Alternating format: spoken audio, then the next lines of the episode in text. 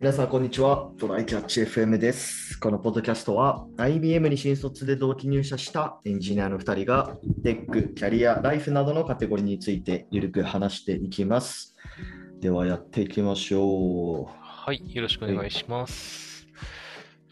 この前ね、あの、あ、このチャンネルでたまに話題に出すクイズノックっていう、あの、クイズ系 YouTuber がいるんだけど、う。はい。あの、彼らが顔の案件でうんうんうん、顔ってあの、花に覆って書くあの顔の案件動画で、うん。あの、ちょっと蚊に関する自由研究をやろうみたいな動画をはいやってたんだよね。はいはいはい。で、そこでちょっと紹介されてたんだけど、なんか、ちょっと今まで、いや、僕が知らないだけかもしれんけど、多分、割となかった採用基準の、あの、虫除け蚊除けが作られてるらしくて、ちょっとそれについてね、面白かったんで話をしようと思うんだけど、なんか、基本的に今までの虫除けってさ、あの、プシュってスプレーとかやってさ、あうんの、蚊が止まらない、近寄らないっていうのが基本だったと思うんだよね。だけど、あの、この新しく出たやつって、オイル的なやつで塗るやつなんだけど、肌に。肌に止まったら、蚊にとってちょっと嫌なことが起きて、うん蚊がうわって言ってすぐ飛び立つっていう、うーんあの、長くとどまらないことに着目したものらなしくて。ね。で、なんか、何やってるんだったかな低粘度のシリコンオイルか。ってはいうのを、まあ、塗布すると、あの、なんだろうな。あの、足、どうなるんだっけ？えーっと、なんか足がめっちゃすぐに濡れるかなんかで、なんか蚊にとって嫌なことが起きるんだよね。蚊の足が濡れるってことね。蚊の足がバッと濡れるんだったが、なんかそういう感じだったと。ごめん、ちょっとね、なるほどね詳しいことがね、今出てこないんだけど、あそれで、あの、平均的な止まってる時間がめちゃめちゃ短くなる。であ、の、結果、止まってすぐは、すぐ吸ってすぐ出るわけじゃないから、基本的に。そうだね。だから、あの、そもそも吸われる率が一気に下がるっていうのがあるらしくて、で、まあ、これ、結構面白いんだから買おうかと思ったんだけど、なんかまだ日本では売ってないのかな？なんかタイだけって書いてあるね。そう、タイで売ってる。まあ、もともとこれ、そのプロジェクトとしては、あの、なんだろう、世界中の蚊を媒介と、媒介して、えっ、と、うん感染する感染症？による死者を減らそうね、みたいなプロジェクトらしくて。まあ、だから、あの、優先度としてはあんま、あんまり蚊が媒介する病気が蔓延してない日本よりはうんうんうんうん、タイとかの方で、あの、まずは効果が高いからやるっていう感じらしい。まあけど、うん。そう、あの、今後どんどんこういうのも出てくるし、まあ、ううまくいくかあの、組み合わせれるかわかんないけど、日焼け止めプラスこれっていうよう。できるかもしれないじゃん。この、まあこれ別にただの低粘度のシリコンオイルだからね。そうっていうのになったら、日焼け、あの、蚊が止まらん、あ蚊が、蚊に刺されない日焼け止めとか、うん全然ありそうで楽しそうだなって、ちょっ確かにと思った。確かに。まあ、そうね、聞きた感じだとやっぱ、その、露出してる、肌の露出してる部分全部に塗るっていうのはなんかちょっとめんどくさいかもなと思った。そうだね。確かにそれはそう。ん。うん、まあそれだったら、なんかうん蚊取り線香炊いた方がさ、まあ楽っちゃ楽だ。まあまあどれだけあの防止効果に違いがあるのかわかんないけど。多分組み合わせるんだろうね。あの、どね。全体としてはスプレーとかでブシャーってやって、よりづらくして、それでも止まってきたやつは、なんか、ある程度塗ってあった場所に止まった場合は、ヒュッて逃げていくみたいなのになるんじゃないかな。超音波とかもあるよね。蚊が寄らない。あー、確かなんか首から下げるみたいなやつが昔あったような。あれどうなったんだろう？あんまり見なくなった気がするけど。あ、そうなんだ。なるほどね。まあ、そもそもなんか検索したらなんか本当に効果あるのかみたいなまあ出てくるな。なるほどな。そうだね。どうなんだろう。まあ、面白そうですね。うん。そう、なんか、やっぱり、今までずっと使ってたものの、ちょっと新しい形で便利なものっていうのが出てくると、ね、はい楽しいので、いろいろキャッチしてね、皆さんにもお伝えしていこうと思います。はい。じゃあ本題参りましょはい。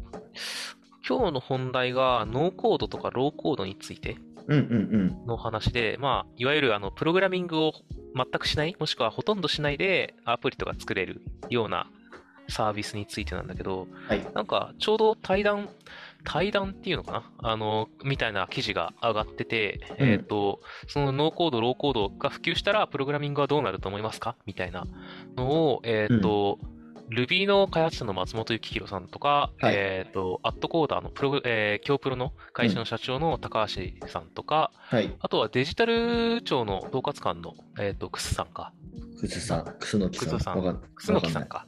わかんない。この一文字でくすのきっていうパターンもあるし、そうくすのパターンもあるか場合もあるしら、。うん、どっちだっけなっていう、あ、か別に音あ、声聞いたことないから。くすのあ、くすのきさん正則さんでした。はい。クスノキ正成感すごいな。えっと、あそれは置いといて。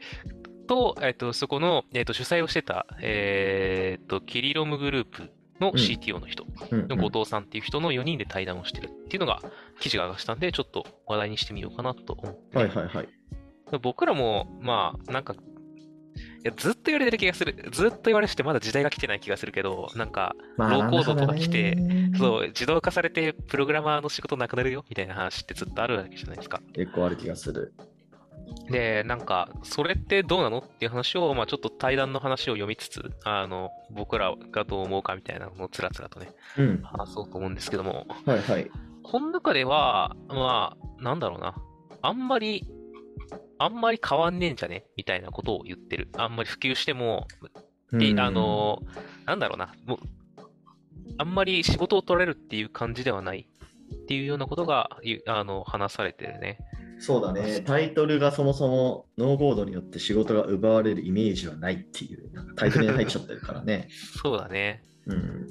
まあでも理由のほとんどがあんまりそもそもこれってノーコードっていうけど既存のアプリケーション、えーと例えば会計のアプリケーションとか人事のアプリケーションみたいなのが1個あってそれをカスタマイズしてるだけのやつが多くねとか、うんあの本当にスクラッチとかみたいになんかポチポチ子供できもできるよみたいな感じで作っていくようなものがあったとしても、はい。なんか結局なんかこうあんまりううまく作れてるわけじゃないからロジックがぐちゃぐちゃになってカスタマイズ、あ、じゃあその、保守性に欠けるよね、みたいな話うになって。ただこれ結局ノーコードとかローコードへの期待値の低さなだけな気がしてる。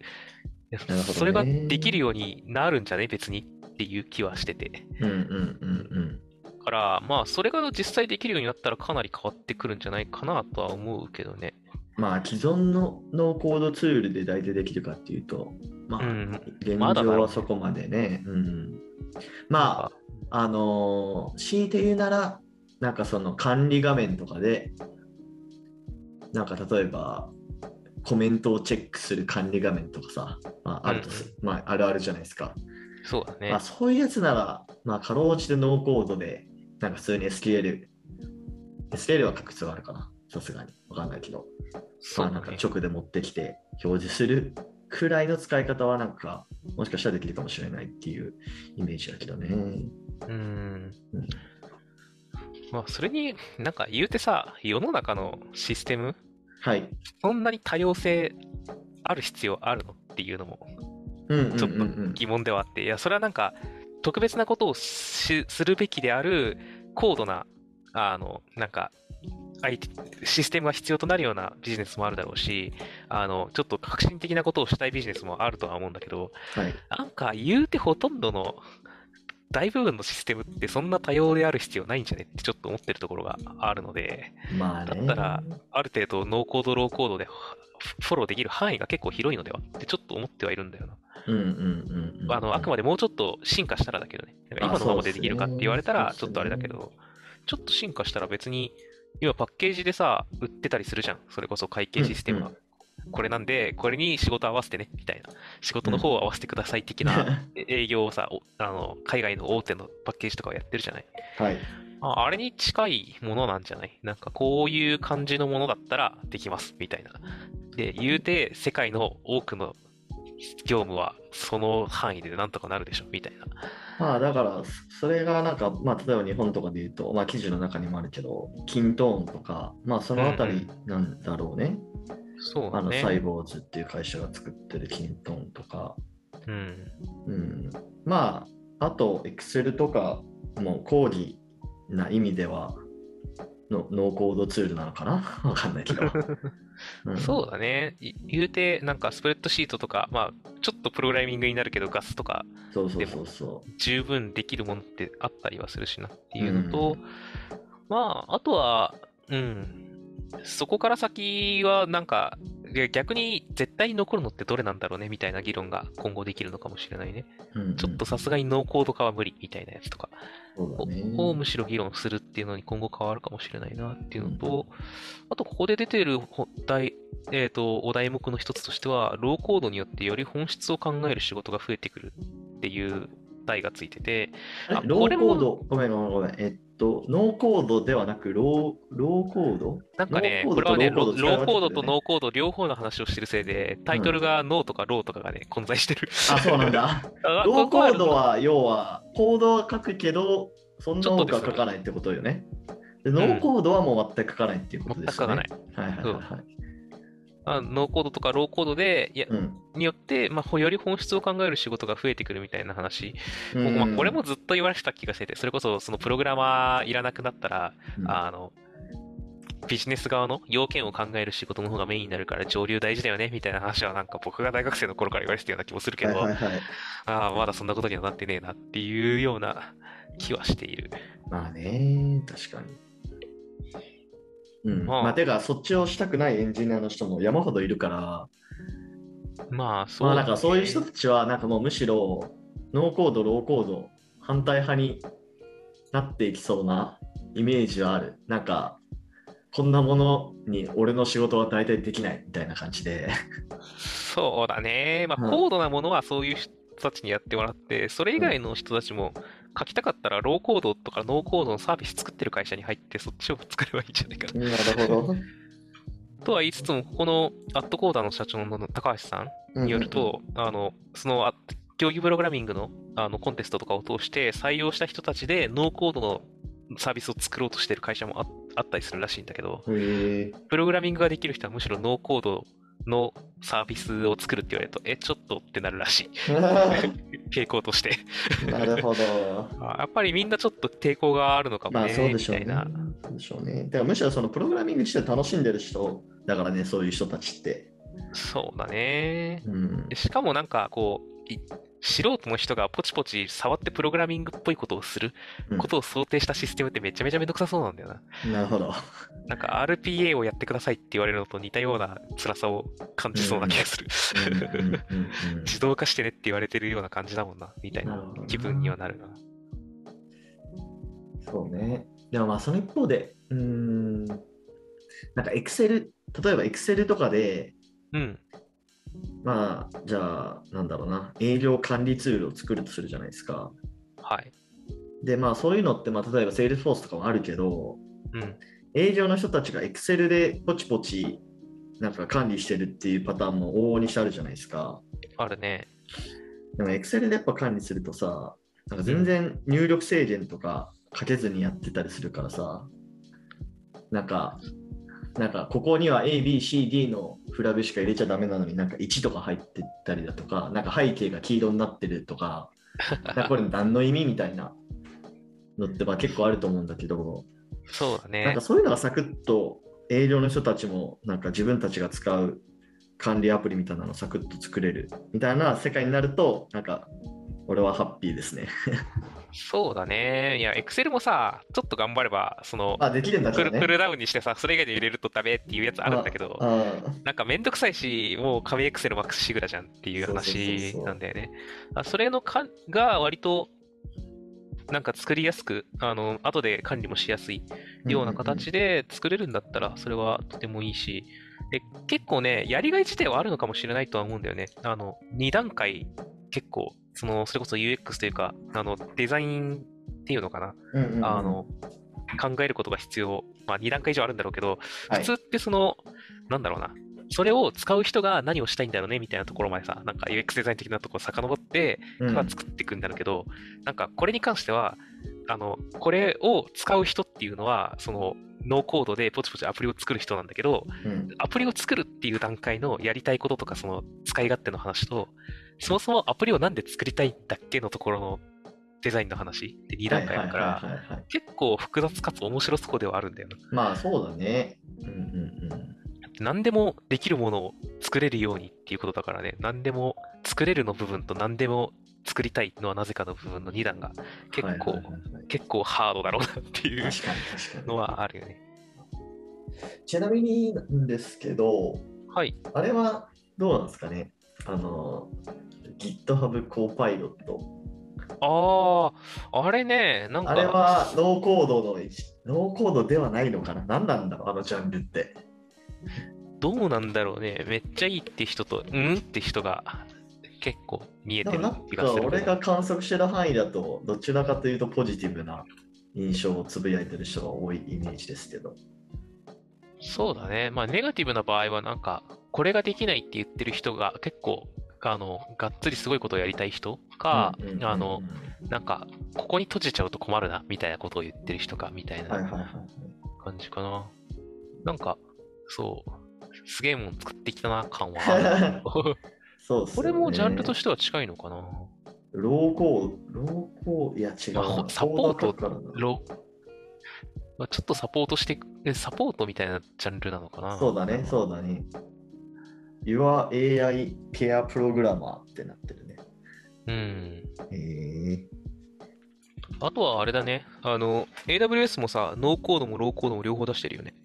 AWS 出してんだ。なるほどね。あの、アンプリファイアがさ、アンプリファイアじゃない、アンプリ、アンプリファイか？アンプリファイ。はいはい。名前がちょっと思い出せないけど、AWS のアン Amplify だね。 Amplify が確かローコード。で、あの、友達が最近ちょっと試しに使ってみたっつってて、あの、なるほどね。なんだろう、開発者からんではなくて、今、あの、ちょっと別職になった友達が、あの、ちょっと、またそういうの作ってみたいなっつって触れてて、なんか認証画面とかすぐできてめ、なんか、すえ。げえ楽っつってた。でもさ、うん。今思い出したけど、我々の古巣 IBM もさ、あったじゃん、うんそういうの、ノードレッドっていうさ、あれのことは、記 記憶から消しちゃったかもしれない。研修、新卒研修でさ、なんか、ノードをつないでアプリを作ろうみたいなやつやったじゃん。チャットアプリ作ろうみたいな。ポチポチするやつやったそうね。そうそうそう。だからあれ、だから消えていったよな、カレーに。まあ、ちょっとあまりにもだった感じはある。なんかね、あのエンジニア、てかその、けプログラミング経験者勢が、しのあの新卒研修参加者、みんなちょっと絶望してたもんね。これ研修でやるんだ、みたいな。まあね、まあね。まあまあままあ、あれ、コンサルとかもいるからさ。あ、そうなんだよね。うんちょっと体験してもらうって意味もあったんだろうな。あとは AWS のノーコードの方はいだ。と、ハニーコードってやつが出てるらしいね。え去年とかに出たのかな？いつ出たんだろう、これ。あ、でも一応コーディングなし2020年の終わりにはあるっぽいな。ー、なるほどね。2020年半ばか。で、まあでもこれもね、どこまでできるのかっていう話はあるとは思うんだけど、わあ、なんかなんかめちゃめ Excel ちゃいいみたいな UI があるね。スプレッドシート、Excel とかスプレッドシートみたいな UI があって、そこに DB 構築してる感じかな。そうだね。割とシンプルなものに対するものがメインにはなると思う。うんまあでもね、こういうのを始めて、どうなんだろうね。こっちの方向に Amazon とか、ななそれこそそのテックジャイアントがマジで進んでったら、まあ別にそれなりのものはできると思うんだよね。うん、まあね。あ結局みんなそあの、マジで進みますかっていう話なんだよな、多分。まあそうだね。確かに。まあでも、こう、数ある、こう、技術トレンドの中では、なんかそこまで、なんか、大きなものではない気もする。うん、まあ、あの、本当に一般的な、あの、どこでも使うよね、みたいなジャンルのやつうんって言ったらあれだけど、まあ、EC だったりとか、そのうんうん、顧客管理するだけみたいなやつとかだったら、全然、こういうのに置き換わっていくんだろうなって感じだし、もうちょっと、ちょっと様子見てみましょうって感じですかね。そうだね。なんか、ね、本当にシンプルなものは営業の人とかが全部作れるようになると、あの変わるわ。は変わると思うから、ちょっ。と、ウォッチはしていきたいな、こはいの流れも。はい。じゃあ、今日は終わりましょうか。はい。はい。では、こんな感じでですね、週2回のペースで配信しているので、Apple Podcast もしくは Spotify でお聞きの方はぜひフォローお願いします。えー Apple Podcast の方のレビューもいただけると嬉しいです。では、今回も聞いていただきありがとうございました。ありがとうございました。またね。